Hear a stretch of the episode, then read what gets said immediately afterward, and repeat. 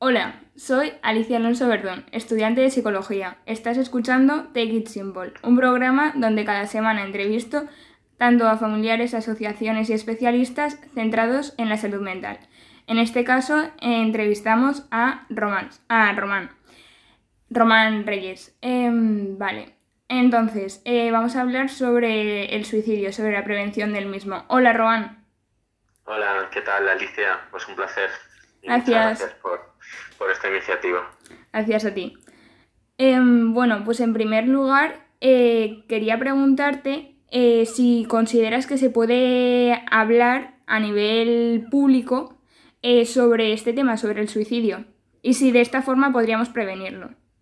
Bueno, poder, de hecho, se, se debería hablar, porque hay mucho estigma, todavía se, se sigue replicando un poco la idea de que el efecto Weather está ahí y demás, que es un, un estudio de 1974. Eh, todavía se enseña a muchas personas de muchos medios, periodistas, médicos, con, con, este efecto. Y, y, bueno, la realidad, y ahí nos encontramos los datos, es que hallarlo no ha ayudado a nadie ni, ni ha ayudado a reducir las cifras. Y lo triste de esto es que, que estamos hablando de cifras brutales que en España multiplican pues más de por dos los accidentes de tráfico y, y por 80 eh, el tema de los feminicidios. Si lo comparamos con otras problemáticas que sí que tienen una, cobertura social y de las cuales se habla, hay campañas y hay dinero. Entonces, pues por supuesto hay que hablar. Yo creo que, que ya se ha demostrado que lo contrario no sirve y obviamente hay que hablarlo con responsabilidad, sin, sin romantizarlo, hablando lo que es el suicidio, que muchas veces se confunde con la eutanasia y no tiene nada que ver, porque las personas que, que se suicidan en la mayoría de los casos se puede prevenir y son muertes evitables. Y ahí es la gran diferencia con el tema de, de, la eutanasia, que muchas veces se confunde y se ve el suicidio como una opción vital, valga la contradicción, eh, cuando para nada es así. El, el, suicida es una persona que quiere dejar de sufrir, no quiere morir en realidad. Ya. Eh, además, en esta línea eh, he visto que el, uno de tus lemas en tu campaña es si no hablamos de suicidio es que no existe. Como, ¿sabes? Como una...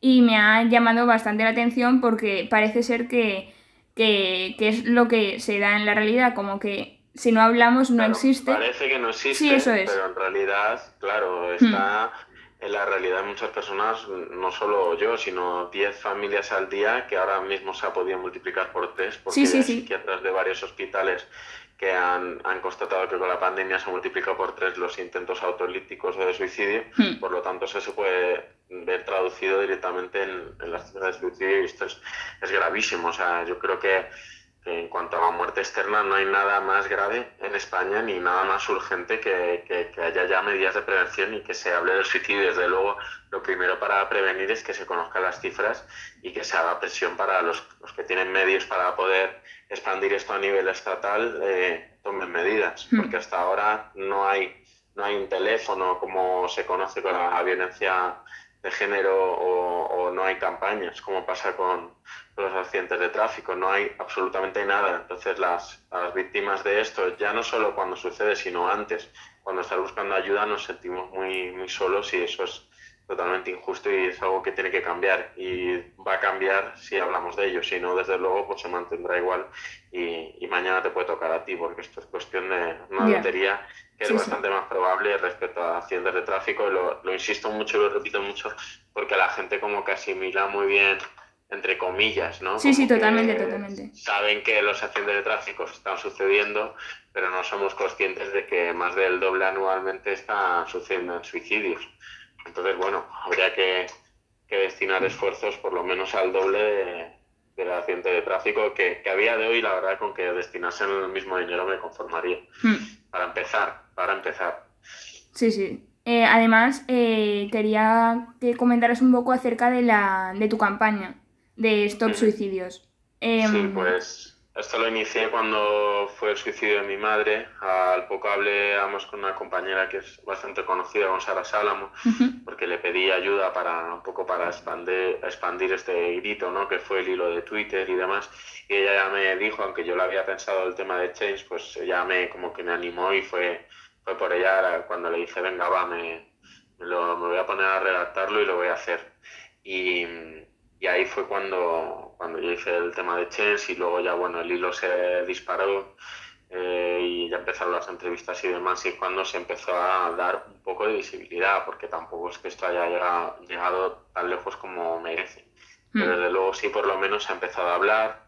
Luego ya hubo reuniones con políticos, hubo la reunión con, con el ministro de Sanidad, entonces Salvadorilla, con, bueno, con Íñigo Rejón, que fue previo al, a este momento tan famoso del Congreso, que ahí se mm. comprometió a sacarlo.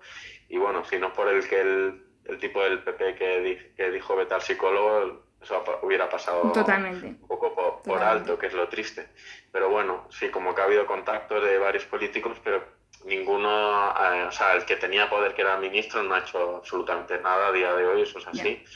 y, y, cuando le pasó el guante a Carolina Darias, se supone que iba a continuar el tema, de momento no tenemos noticias y, y los demás pues al final es gente que no tiene poder para cambiarlo como es Íñigo, como es claro. Navarro de Ciudadanos, o sea, han hecho lo que han podido. Sí, sí, o Elena Brasero, que ahora está en el PP, o sea, hacen lo que pueden, pero al final son puestos más pequeños.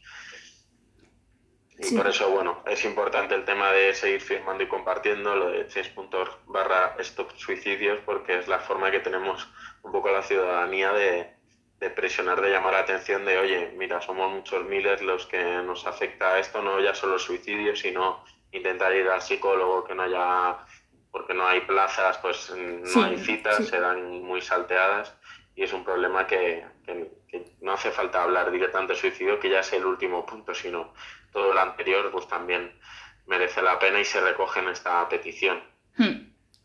Eh, pues eh, ya para terminar, la última pregunta era eh, si consideras, bueno, si consideras o si te has fundamentado acerca de si se puede, si se puede hablar sobre suicidio de una forma responsable, por lo que nos han hecho creer que si se habla de suicidio van a aumentar los casos y todo eso. Claro, obviamente hay que hablarlo de una forma responsable, igual que se trata cualquier otro tema. Eso es.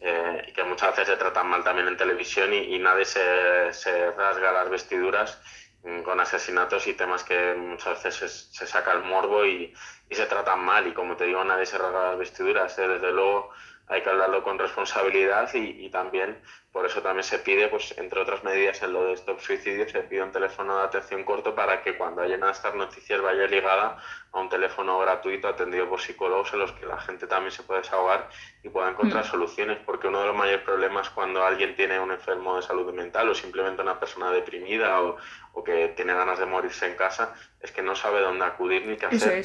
Entonces ya, ya, ya por ahí ya la cosa empieza muy mm. mal. Entonces yo creo que es el, el Estado es corresponsable de, de que no importen unas vidas más que otras, porque la realidad es que la vida de mi madre a día de hoy pues importó bien poco y también era mujer y bueno, con esto se hace mucho populismo con ciertos temas hmm. y a mí me da, me da rabia porque al final te das cuenta que unas vidas importan más que otras dependiendo si le pueden sacar votos y rédito político y eso creo que es algo que, hay que cambiar. Entonces, bueno, respondiendo a tu pregunta, pues sí se puede hablar. La OMS, eh, además, para los especialistas y periodistas eh, lo pueden revisar, la OMS ya lo recoge, que hay que recomienda hablar del suicidio y, y, pone algunas recomendaciones para, para, para, hablarlo. Desde luego lo que no hay duda es que hay que hablarlo y ahí está el efecto papageno que también lo avala que es bastante más moderno que el efecto Weather, por cierto, y hay que tener en cuenta que en 1974 no existían las redes ni estábamos en la sociedad que estamos hoy en día. Eso es. Si se, si se cuenta con... Y, en eso yo tengo mucha esperanza en los jóvenes porque veo que vosotros estáis cambiando mucho,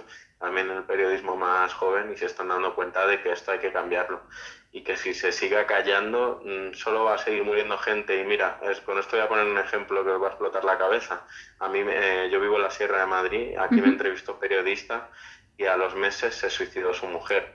O sea, para que veáis que es que esto os puede tocar a cualquiera y, y, lo que estoy intentando luchar es porque no os impliquéis ya cuando esto, sino intentad hacerlo antes porque esto, el día menos pensado, muchas veces como no estamos educados emocionalmente no nos damos cuenta de síntomas y el día menos pensado te arrebata a alguien que al final es evitable, como siempre digo, porque esto es como si a alguien con cáncer le dieran cuatro pastillas y le enviaran a casa o como si vas con con una persona con la pierna rota y, te dicen que, lo operes tú hmm. y te dan cuatro aspirinas. Pues eh, así es como está la situación de la salud mental en España y no hay derecho. Pues esto es cuestión de todos luchar porque cambie.